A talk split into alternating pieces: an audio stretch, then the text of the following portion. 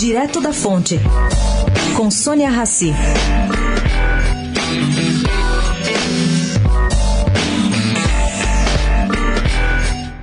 Pelo menos o início do debate no Supremo Tribunal Federal ontem foi desanimador para quem é leigo. Vou começar pelo ministro Luiz Fux.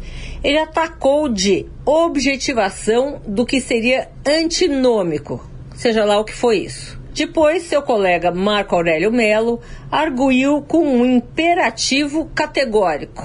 Esse dá mais para imaginar o que possa ser. Já Gilmar Mendes trouxe a plenário o diálogo entre sistema difuso e concentrado e, de quebra, citou o tribunal em sede de cognição sumária, onde poderia ocorrer uma reiteração delitiva. Gente, socorro, né?